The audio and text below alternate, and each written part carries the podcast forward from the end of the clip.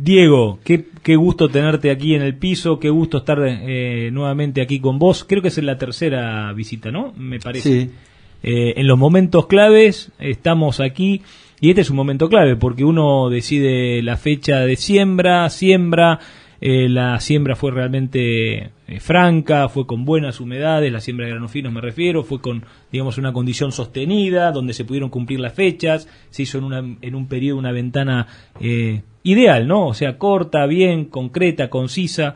Eh, para los que queremos dar servicio como contratistas no hubo contratiempos.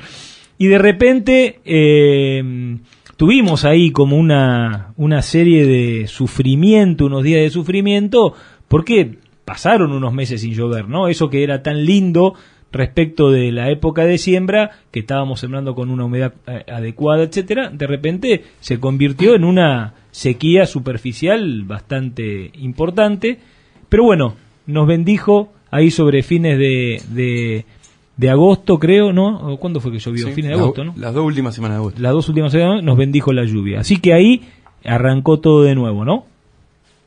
Sí, ¿qué tal Martín? Buen día. Feliz día de la primavera a todos. Muchas gracias, Diego.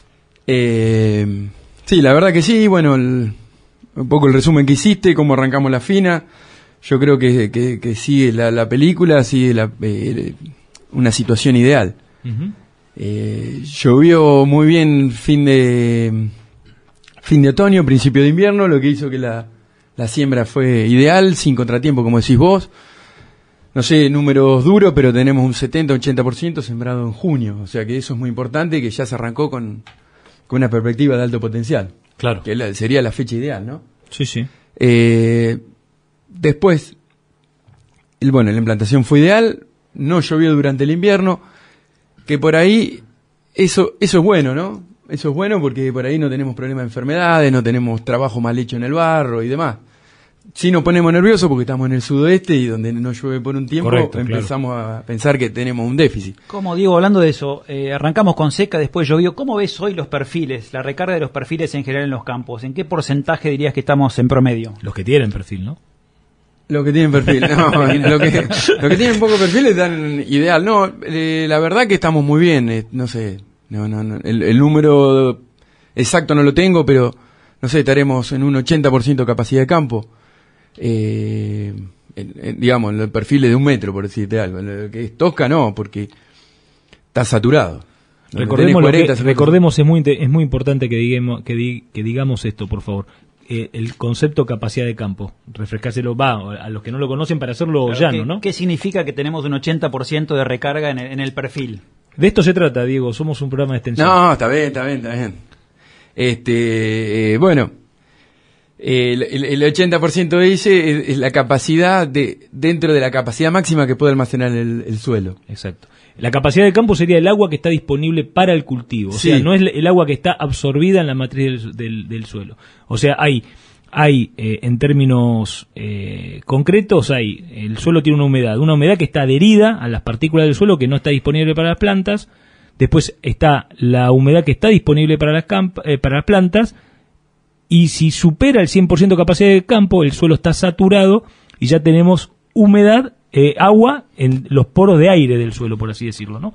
O sea, es así como, como sería. Correcto. Sí, tenés la No que soy vos decías, la que solamente- está adherida el agua que no está disponible para el cultivo es el punto de marchitez permanente, ¿no? Exacto, cuando exacto. estás de capacidad de campo, punto de marchitez permanente es cuando te es el- o sea, entre la capacidad de, de saturación a punto de marchitez es la capa- el, el agua útil sería. Correcto.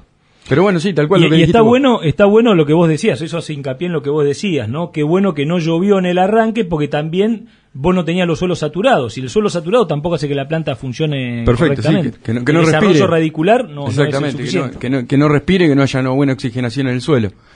Eh, el macollaje no demanda cantidad importante de humedad. Sí teníamos buena temperatura para el macollaje, entonces se macolló bien. Eh, tuvimos un- bueno, esa etapa ideal.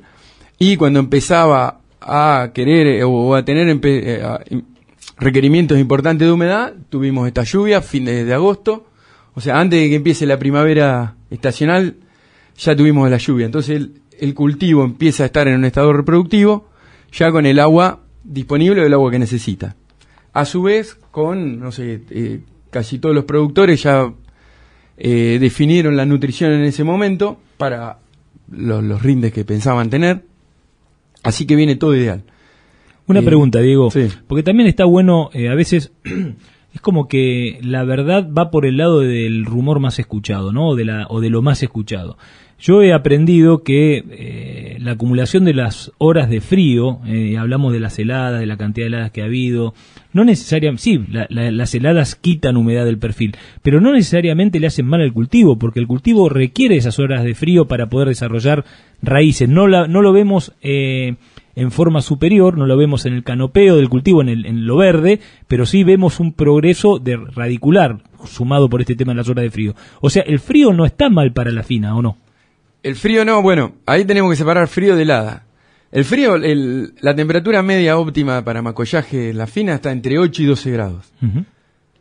La helada siempre genera un, un daño, más en cebada que en trigo. Sí, por supuesto. Si tenés cobertura o no, si el suelo, el porcentaje de cobertura hace que el suelo sea más frío y más daño. O sea, la temperatura ideal es esa, entre 8 y 12 grados. La helada afecta eh, en esa instancia poco, pero no quiere decir que sea buena. Está bien. O sea, lo, lo ideal es que tenga entre 8 y 12 grados de temperatura media para la etapa de macollaje, donde, como decís vos, desarrolla el sistema radicular y empieza a generar macollo, que son tallos potenciales que van a tener sus espigas, que eso es lo que genera parte del, de, de la parte importante del rinde, que son sobre los granos por metro cuadrado. Perfecto, perfecto. Eh, ¿Cómo ves el tema hoy de los cultivos entonces? ¿Cómo los estás viendo?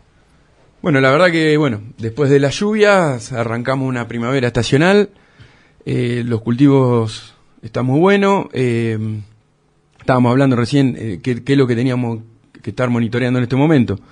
Bueno, como tuvimos un invierno que no tuvimos lluvias, el tema de maleza estuvo bastante parado, estuvo Claro. quieto, no hubo problema, entonces nos encontramos ahora ya el cultivo en un estado reproductivo empezando a tener problemas de maleza. ¿Qué cuidados hay que tener acá? Que no son los mismos herbicidas que habitualmente estamos acostumbrados a usar en macollaje, sino que tenemos que hacer un cambio con eso. No podemos usar siempre los mismos hormonales, bueno, lo- los, que conocemos, ¿no? El. Dicamba, eh, Piclorandos, 4D, bueno, se me ocurre, ¿no? Eso es lo, lo- lo- lo general. Por eso ahora, más que nada, la, la- la labor del, del- del profesional, ¿no? Del ingeniero agrónomo en el campo, porque ahora no... no Matriculado. Matriculado, por supuesto. no tienen que ser todas las mismas recetas, sino que es lote a lote. Y también se junta con el tema de las enfermedades, ¿no? Empezaron a, a haber apariciones de roya amarilla, apariciones de, de- de manchas. Eh, bueno, bueno, toda una estrategia desafiante para el profesional porque no es un año normal, digamos. Pregunta eh, eh, al respecto del tema enfermedades de hoja. Eh, a- aún no habiendo, aún no habiendo, digamos, manchas en hojas basales que empiezan a asumir que vamos a tener problemas, ¿recomendás junto con la aplicación de herbicidas eh, meter algún preventivo en fungicida, por más que tenga una acción de 30, 40 días nada más? ¿O, o decís esperamos hasta, hasta un momento más crítico en el cultivo? Eh, mira, eh, eso es lote a lote y según la fecha de siembra, según la variedad, si es susceptible o no, y según la rotación, el antecesor, si viene fina fina, por ejemplo, que tenemos más inóculo con- en el caso mancha, ¿no? Tenemos, te- primero tenemos que ver la enfermedad, evaluar la, la incidencia que tiene, en algunos casos severidad, bueno, nosotros evaluamos incidencia, y bueno, con el mix de toda esa información, ahí tomamos la decisión. En algunos casos, por ejemplo, que vienen de fina sobre fina, ya que vamos a hacer el herbicida, como vos decís, se sembró temprano, o sea que ya el, el- el- el suelo está cubierto casi completamente con el cultivo, que no va, no va aparte de ese fungicida al suelo, sí vamos a recomendar la, la aplicación de fungicida. Perfecto. Pero en, en esos casos, tener en cuenta el comportamiento varietal de, de enfermedades, la rotación y después, bueno, haber encontrado la enfermedad. Contanos un poquito, Diego, eh, ¿cómo ves el tema de la reposición? O sea, ¿cómo es el tema de la estrategia de fertilización? Estamos viendo eh, que cada día más se está anticipando la fertilización con urea, ¿no? digamos, la fertilización, o sea, la fertilización de, a la siembra de la cementera, bueno, por supuesto se hace con la labor de siembra conjuntamente, donde se aplican las mezclas tradicionales, donde, digamos, lo que uno busca es potenciar la incorporación del arrancador, del fósforo, ¿no? Pero respecto al tema de eh, el nitrógeno, cada día estamos viendo una estrategia, digamos, hablando con algunos colegas, algunos productores, también estamos viendo una estrategia cada vez más eh, inclinada hacia fertilizaciones más tempranas, o sea, como a, ir desprendiéndonos del evento climático, de, digamos, del evento lluvia como incorporación y hacerlo prácticamente hasta antes de la labor de siembra o en la labor de siembra o inmediatamente posterior a la labor de siembra, ¿no? Sí, sí, sí, correcto. Primero déjame aclarar que se está poniendo cada vez más el foco en, en la nutrición de nitrógeno. Pero no, no olvidemos que la limitante número uno de la zona es fósforo. La, la, limitante que tenemos en nuestro suelo por genética es de fósforo. Correcto. Y se está pensando y donde se hacen las mayores inversiones es el nitrógeno. Estamos haciendo en esa parte muy bien y nos estamos profesionalizando cada vez más, es verdad. Pero no, no estamos teniendo en cuenta el, la disponibilidad de fósforo que tiene nuestro suelo que cada vez está disminuyendo. Pero concretamente la, la, pregunta o, el tema que vos decís, de verdad, eh, el tener nitrógeno disponible temprano, no estar tan dependiendo de que llueva para incorporarlo, eh, es verdad, es mucho más eficiente y ya se está planificando un cultivo de, de, mejores potenciales, de mejores rindes y de mejor calidad. En esa estrategia me parece que eh, dimos un, paso bastante importante. Y lo que decís respecto del tema de, de, hacer acento sobre el nitrógeno y no sobre el fósforo, capaz que tiene que ver con una estrategia de corto plazo involucrado por la coyuntura que estamos viviendo, ¿no? O sea, una inversión en fósforo es una inversión de largo plazo y una inversión de nitrógeno es una inversión que te la devuelve en su mayor parte el cultivo que estás cosechando, ¿no? Sí, yo creo que siempre vemos la coyuntura negativa, porque hoy si te pones a pensar los precios de los commodities, con la, lluvia. Pero los productores somos así. Bueno, el año pasado lo mismo. El año pasado la relación insumo-producto era recontra positiva. Este año es positiva también. Siempre, por supuesto, estamos en el sudeste, dar eh, hay que ser el, el, clima, hay que ser cuidadoso. Pero yo creo que el fósforo es parte de la inversión de nuestra fábrica y con digo el fósforo, ¿no? Pero bueno, más allá de materia orgánica, etcétera, y otras cuestiones, pero es como que hacer la fertilización en la rotación y pensando en el mediano y el largo plazo. Yo creo que estos últimos años la coyuntura fue positiva. También, también es importante decir que ausencias de, digamos, que una estrategia eh, acentuada en el nitrógeno y no valorando el fósforo, sabemos que hay, digamos, hay efecto de insumos, de restricción de insumos que hacen que, por ejemplo, uno pase a ser, eh, digamos, si no van los dos de la par, hay relaciones que si no van los dos de la par no hay una expresión del rendimiento. O sea, esto la gente lo debe saber. Hay estudios, hay, hay un montón de trabajo de investigación que hablan de las relaciones fósforo-nitrógeno para lograr máximos de, de rendimiento. O sea, si descuidamos el fósforo en algún momento, solamente con nitrógeno vamos a perder rendimiento también, ¿no? Sí, Tal cual, como, como vos decís, hay, hay un, hay un límite, digamos, que vamos a ir creciendo en rinde, que va a ser por, por el nitrógeno ese que, vamos agregando, hasta que la, limitante, como la ley del mínimo, ¿no? Que estudiamos en la facultad, la va a dar otro, otro nutriente que en este caso va a ser el fósforo. Correcto. Y la interacción nitrógeno-fósforo, azufre en algunos casos, hace que, sea todo mucho más eficiente los kilos de fertilizante que estemos agregando. Correcto. Por más que, o sea, rápidamente, ¿no? Si ese kilo de nitrógeno extra, si teniendo una deficiencia de fósforo, va a ser la respuesta va a ser menor y va a ser menos rentable. Diego, hablando de sustentabilidad, un tema que estaba muy de moda, pero qué importante es cuando se usa bien, ¿no? Cuando hablamos realmente de sustentabilidad. ¿Crees que con estos niveles, en promedio estamos hablando, ¿no? Con estos niveles de fertilización de, fósforo, eh, los rindes de trigo y de cebada que estamos obteniendo en la zona no son sostenibles en el tiempo? ¿Vamos a tener que fertilizar eh, con más fósforo en el, en el mediano plazo para, para poder sostener estos rindes o no? Eh, sí, sí, estoy de acuerdo. Para los rindes que, que, se están apuntando, digamos, cada vez estamos subiendo más. No sé, eh, el histórico creo que era entre 2.800 y 3.200 kilos, ¿no? Eh, según la zona. Pero bueno, yo creo que están, hoy cuando hablamos con los productores y, armamos la estrategia del plan de cultivo, están todos apuntando a 4.000 kilos, 3.500 pisos, digamos. O sea, que años tras año, si nos viene acompañando la lluvia y los precios, vamos a ir a buscar un poco más de, rinde y ahí sí la limitante va a empezar a, jugar el fósforo.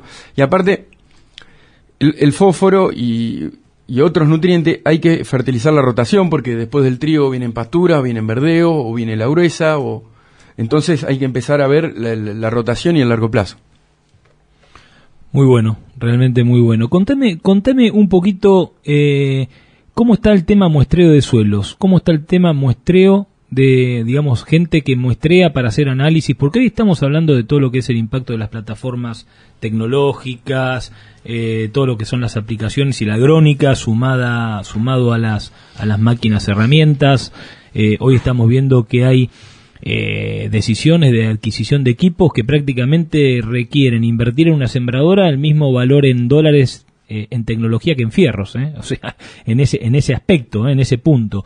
Y capaz que nos olvidamos de, de la base, ¿no? Que es tratar de obtener información a nivel de lote, interpretarla y poder usar herramientas, no digo las comunes, pero las herramientas que tenemos disponibles y ya eso genera un valor agregado muy importante. ¿Cómo está el productor local? o por lo menos la base de tus clientes, de la empresa que, que, que, vos representas aquí en Suárez. Tenemos que lograr un auspicio de esta gente, Mariano. ¿eh? Eh, usted, usted que es bueno negociando, ¿eh? Yo ahora encadeno la puerta y no se va. Perfecto. Nutrien no, tiene que oficiar. Hasta ahora, le hemos dado espacio, pero viste que no estamos condicionando la parte técnica de la parte Igual Nunca, nunca me eh, sentí así, nunca me sentí así. Somos dos contra uno, Martín, pero es grandote, digo. Va a ser fácil esto. contra la puerta. No, en serio, ¿cómo ves eso? ¿Cómo ves eso? Bueno, lo, lo, que decís tal cual, siempre hay que arrancar desde las bases y siempre hay que volver a las bases y hay que revisarlas el muestreo de suelo es fundamental donde, donde arranca todo, donde comienza todo. Eh, hay gente que se dedica a eso, nosotros prestamos el servicio, hay otras personas también. Yo creo que, que no, por ahí no, nos pasa el tiempo, el tema logística y tenemos que hacer un montón de cosas, pero eh, cuando uno plantea un cultivo hay que arrancar de la base y empezar con el muestreo de suelo, quién va a muestrear el suelo y hacerlo de la manera más profesional posible si le agregamos alguna plataforma y lo empezamos a hacer por ambientes y empezar a hacer, o sea, otro tipo de análisis, porque como vos decís, cada vez hay, más tecnología disponible y bueno, que nos permite generar más información. Pero siempre eh, hay que arrancar de las bases, e, eso tal cual lo que dijiste. Eh, si no, no tenemos tiempo para hacer el muestreo nosotros. Hay productores que están muestreando, hay, hay Sí, hay productores que están muestreando, pero yo creo que es una parte más del proceso productivo, entonces lleva tiempo y, bueno, recurso. Eh, pero bueno, por suerte me, enteré que ya hay, hay algunas personas que se están dedicando a esto, entonces van a, van a brindar mejor servicio o más servicio y, van a tener más posibilidades de, de que tengamos más datos de, lote. Nosotros siempre lo hicimos y, lo, y lo seguimos haciendo.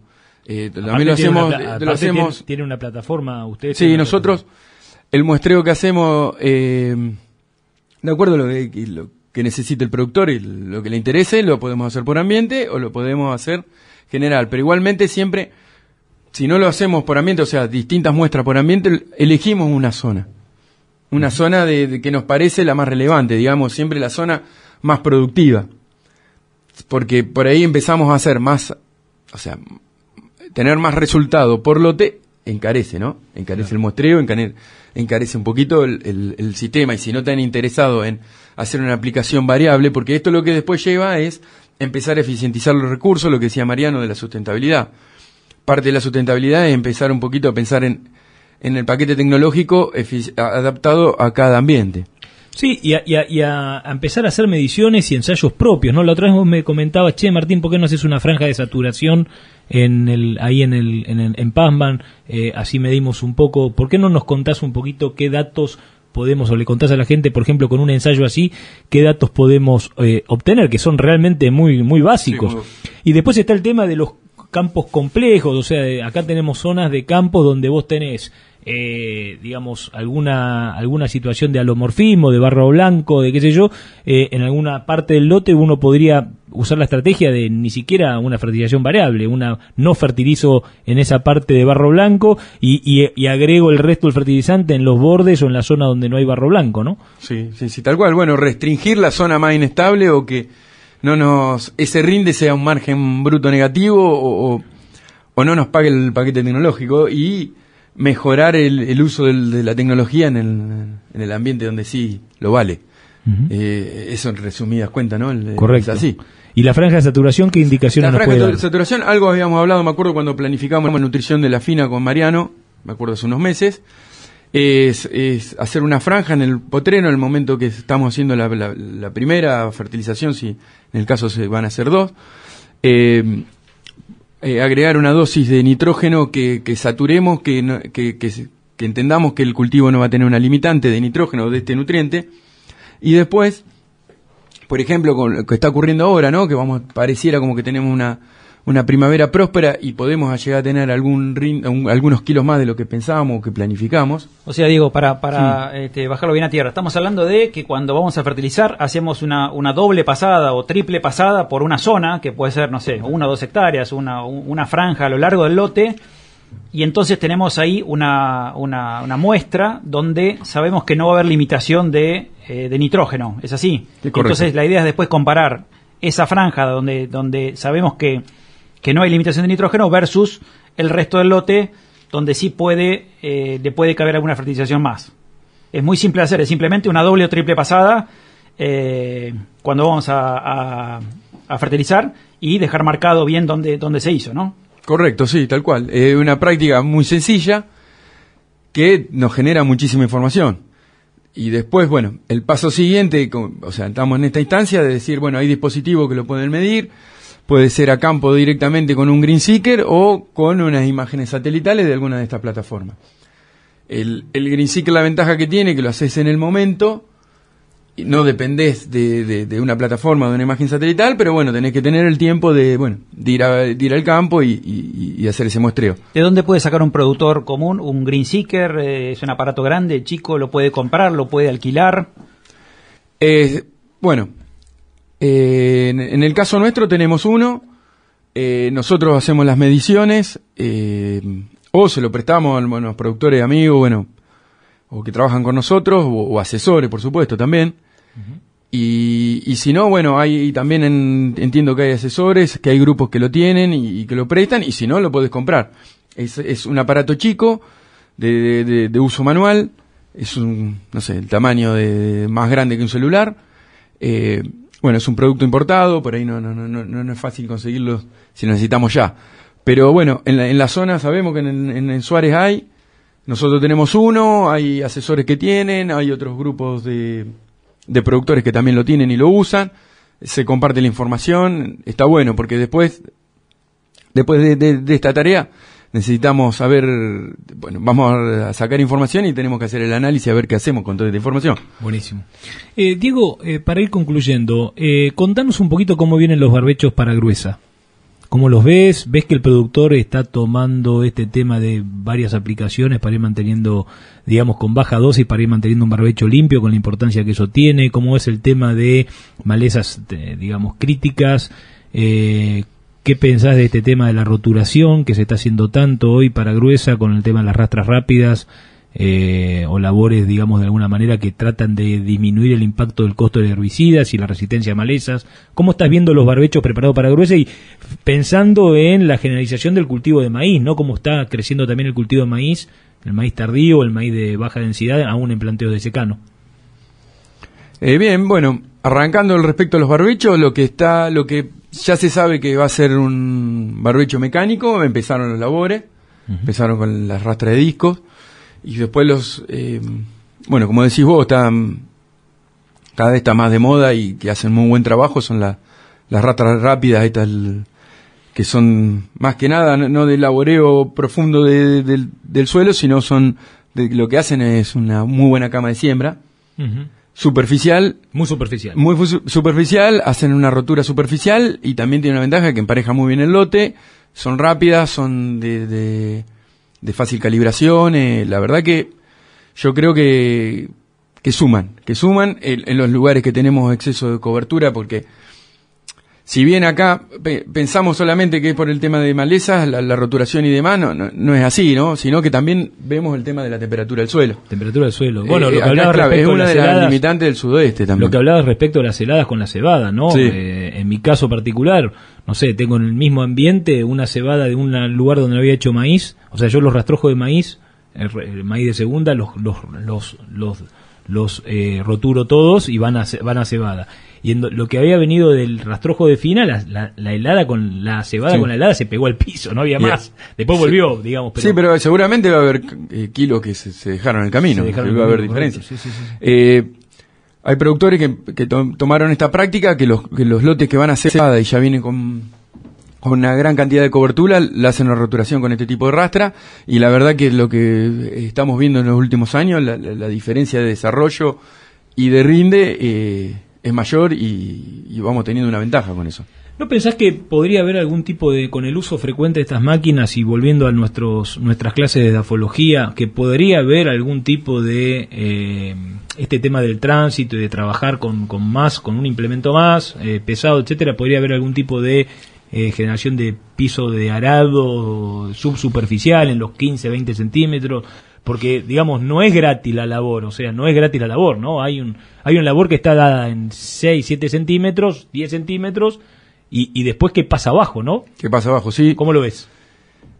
La verdad que sí, pero yo eh, tengo como ventaja en, en, el sudoeste es la gran diversificación de cultivo y sistemas productivos que mejoran, por ejemplo, la zona núcleo. La zona núcleo, la rotación más importante es soja y maíz, y más soja que maíz. Bueno, ahora con los precios del trigo, los últimos 3, 4 años empezó a tener un poco más de importancia la fina. Pero acá tenemos muchísimo cultivo, tenemos la ganadería, tenemos verdeos, tenemos girasol, tenemos maíz, tenemos, o sea, las gramíneas que generan ese sistema raíz y recomporan el carbono del suelo, la materia orgánica, son lo más importante en el, en el lote y aparte, como decíamos, que la desventaja de que tenemos el fósforo genéticamente bajo, tenemos muy buena materia orgánica con respecto a otros suelos. Sí, sí. O sea que ves lo que lo que es una práctica. Hay que, no, hay que medirlo, hay que medirlo y hay que seguirlo y eh, la, la, observación que hace me parece buenísima, pero hay, hay que, con el tema de rotación que tenemos, con bueno, las distintas prácticas que tenemos, porque tampoco la zona Hablamos de las raíces como elemento de descompactación, o sea, que siguen siendo la, el principal elemento de descompactación de un suelo, o sea, los mejor cultivos, cincel, creo el que mejor cincel, claro, el, el, digamos, los cultivos como herramienta de descompactación, ¿no? Eh, en Estados Unidos, por ejemplo, en algunas zonas eh, no productivas, o sea, no productivas desde el punto de vista de la rentabilidad, el gobierno le paga a los productores para tener lotes con pasturas o con sistemas radiculares funcionando durante tres o cuatro años, les pagan para producir, o sea, para que siembren, ¿no? Aunque después no haya, no haya cosecha a partir de ahí. Fíjate que hay una estrategia que tiene que ver con intentar generar descompactación y, conservación del recurso a partir de la propia actividad, ¿no? Bueno, sí, ese es un tema muy importante que dijiste, que, que en, en, toda la época del año el suelo tiene vida, tiene un cultivo, sea un verdeo, sea de fina o sea de gruesa. Eso es una caracterización de nuestra zona que es muy importante. Buenísimo. Bueno, digo, ¿algo más que te haya quedado por, por decir? Eh, no, bueno, ahora empiezan los, los monitoreos intensos con a definir eh, cuestiones importantes eh, queda el, partido donde se suman los puntos importantes en los cultivos de fina. Muchas gramíneas, ¿no? Muchas gramíneas en los cultivos de fina, ¿no? Sí. este año ha sido un año de muchas gramíneas, ¿sabes por qué? ¿Tenés idea de por qué? Eh, intuyo, no lo tengo, un dato.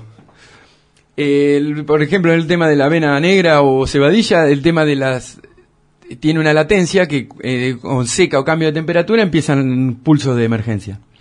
Ese pulso de emergencia no se hizo, por ejemplo, en una, lo que pasa es que lo estamos viendo ahora con la primavera, pero no se hizo en principio de invierno, sino se hizo ahora con la lluvia.